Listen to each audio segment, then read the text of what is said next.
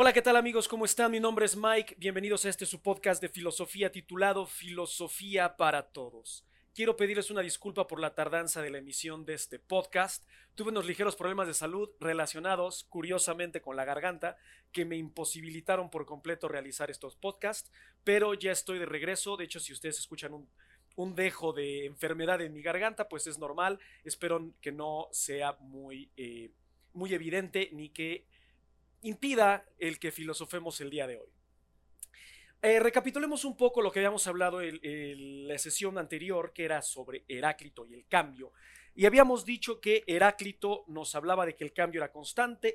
Todos estos cambios, aunque nos parezcan positivos o nos parezcan negativos, van a funcionar de una manera justa. Esto es lo que habíamos platicado un poco en la sesión anterior. Habíamos hablado de logos, que es este, eh, esta entidad que es la que controla todo el cambio, que controla todo el movimiento y que es inevitable. Bueno, habíamos concluido, habíamos terminado la sesión anterior hablando acerca de Parménides. Parménides es el que le va a poner un alto a las ideas de Heráclito. ¿Y por qué le va a poner un alto? Bueno, habíamos concluido con que este Parménides, perdón, había dicho que el cambio era incoherente. ¿Por qué es el cambio incoherente o por qué podemos decir o decía Parménides que el cambio era incoherente? Bueno, él decía que el cambio era incoherente porque solamente existen dos rutas hacia el conocimiento, dos rutas hacia el pensamiento. ¿Cuáles son estas dos rutas? Póngame mucha atención eh, voy a tratar de hacerlo lo más claro, voy a tratar de hacerlo lo más digerible, porque aquí hay una cuestión hermenéutica, es una cuestión de lenguaje.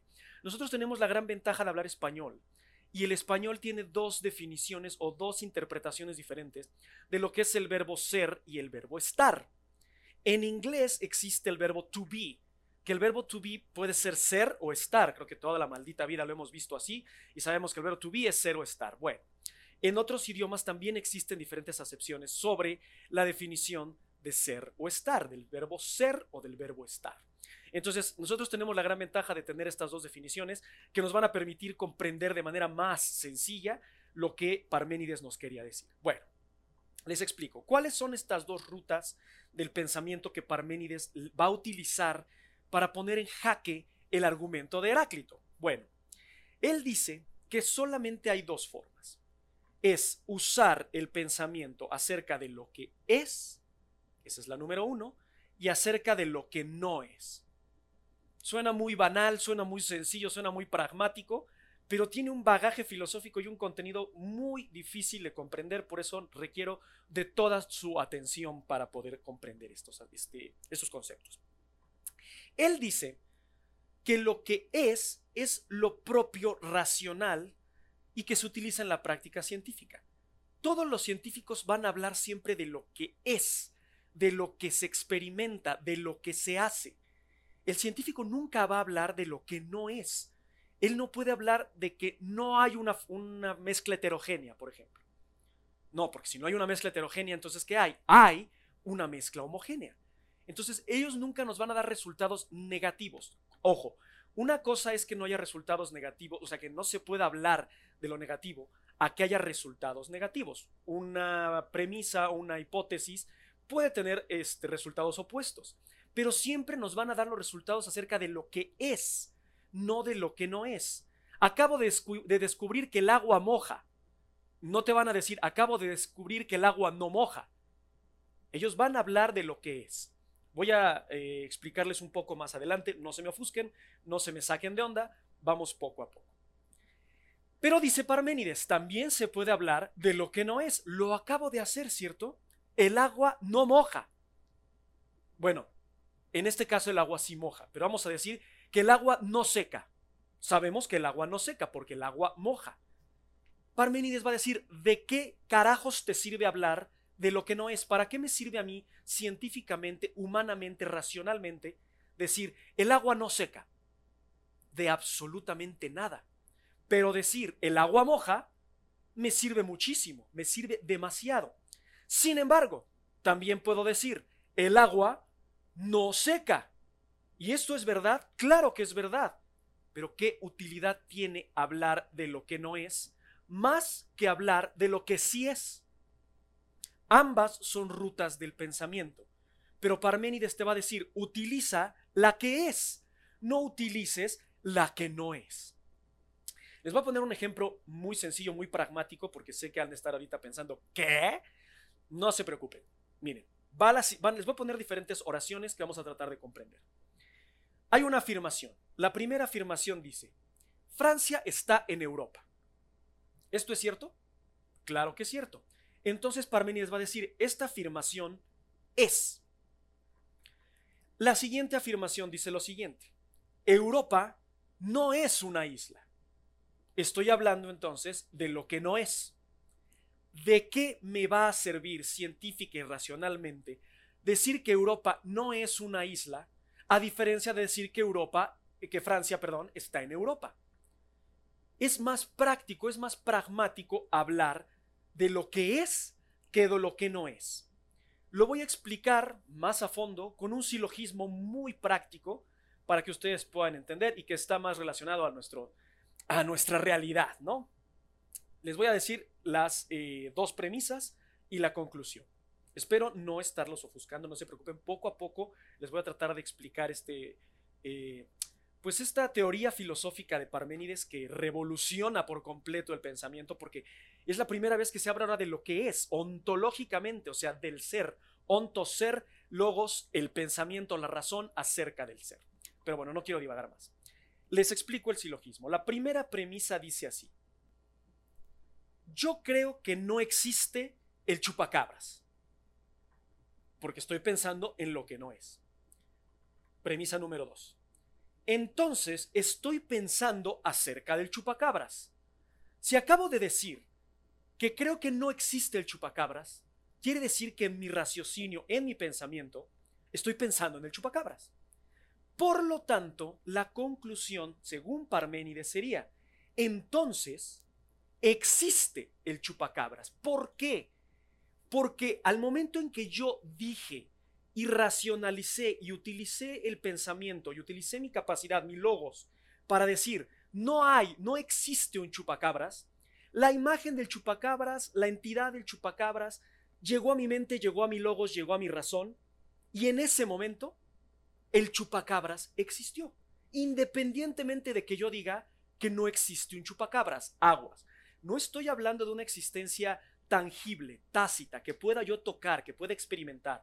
Estamos hablando del pensamiento. Entonces, repito las premisas y la conclusión para que podamos comprenderlas un poco más. Yo creo que no hay, no existe un chupacabras. Por lo tanto, estoy pensando en un chupacabras. Conclusión, existe un chupacabras. ¿Por qué? Porque estoy pensando en el chupacabras.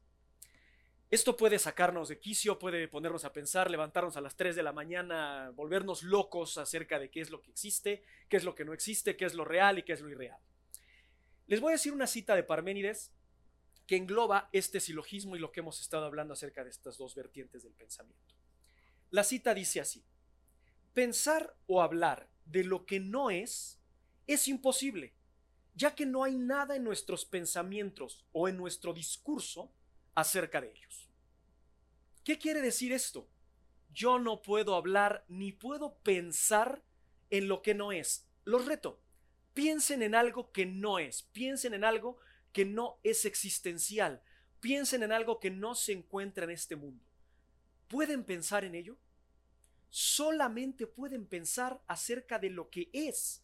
No pueden pensar acerca de lo que no es, porque lo que no es, no es. Y al no ser, no hay nada en nuestro pensamiento ni en nuestro raciocinio para podernos hacer una idea y materializarlo, ya sea de manera tangible, física, o incluso de materia, en materia mental, racional. Vuelvo a lo mismo, les doy 10 segundos. Piensen en algo que no es. Piensen en algo que no existe. Les di menos de 10 segundos, pero no se puede pensar ni se puede hablar de lo que no es. Espero no, haberlos este, ofuscado tanto. Voy a ir este, explicando un poco porque además va a llegar alguien más que le va a poner una argumentación a este dilema de Parménides, que va a ser Empédocles, que va a decir que Parménides tuvo un problema de hermenéutica, hubo un problema de lenguaje en la interpretación acerca de lo que es y acerca de lo que no es, pero no me quiero adelantar. Eh, entonces podemos darnos cuenta aquí que Parménides entonces está en contra del cambio. ¿Por qué va a estar en contra del cambio? Bueno, él va a decir tal cual, cita, pensar acerca del cambio es pensar acerca de lo que no es. Cualquier cosa que no es no puede ni existir ni dejar de existir. A ver, pensemos eso. Si no es, ¿cómo puede llegar a existir? Y si no es, ¿cómo puede dejar de existir? Eso es cambio. Entonces, ¿podemos pensar en el cambio? Parménides dice que no. Lo único que podemos pensar es en el resultado de ese cambio. Pensemos en, un, en una oruga. Esta oruga se convierte en capullo y de capullo se convierte a mariposa. Pensemos que está en el plano A el, el, el gusano y en el plano B el capullo. Podemos pensar, cuando estamos en el plano B, acerca del cambio entre A y B. Lo único que podemos ver, dice Parménides, es el resultado del cambio, pero no el cambio mismo. Por lo tanto, el cambio es impensable y el cambio es incoherente porque no hay nada en mi pensamiento ni nada en mi discurso que me pueda hacer hablar del cambio, solamente me puede hacer hablar del resultado del cambio. Sé que se han de estar queriendo volver locos, han de estar queriendo ponerle stop a este podcast y decir al carajo, yo no quiero saber nada más. Lo voy a explicar un poco más para que puedan ejemplificarlo, para que ustedes puedan comprenderlo de una manera más sencilla. La filosofía es bellísima. La filosofía nos va a llevar a querer volvernos locos. Y es mejor querer volvernos locos que conformarnos con cualquier premisa o cualquier, cualquier este, frase, cualquier eh, hecho para que no nos haga pensar. Claro que no, la filosofía nos va a poner en jaque y esto así es y esto va a seguir siendo así. Y si los pongo en jaque en este momento, mejor. Ya saben que a mí me encanta hacerlos quererse suicidar. No se vayan a suicidar, por favor, esto no es una invitación, simplemente es, eh, es esto no es una invitación al suicidio, pero sí es una invitación a que continúen con su raciocinio. Pero bueno, dejo de divagar les va el silogismo. Dice así, primera premisa. Si algo llega a ser, llega a ser de lo que no es. No podemos pensar acerca de lo que no es. Por lo tanto, el cambio es impensable. Piensen en algo que no es, que cambie a ser. ¿Quién es el único que puede crear de la nada? Me van a decir, Dios. Ok, entiendo ahorita la explicación teológica, es muy normal, pero ¿quién hizo a Dios? ¿En qué momento pasó de ser nada a Dios y de Dios a ser todo lo demás? Ahí, ahí debió de haber sucedido un cambio. Entonces Parménides dice, el cambio es impensable. No se puede pensar en el cambio, solo podemos ver el resultado del cambio. ¿Quién es el resultado de ese cambio? Dios. Ah, qué explicación tan sencilla, qué explicación tan fácil. ¿Quién es el único que puede crear? Aquel que llegó a ser de lo que no es.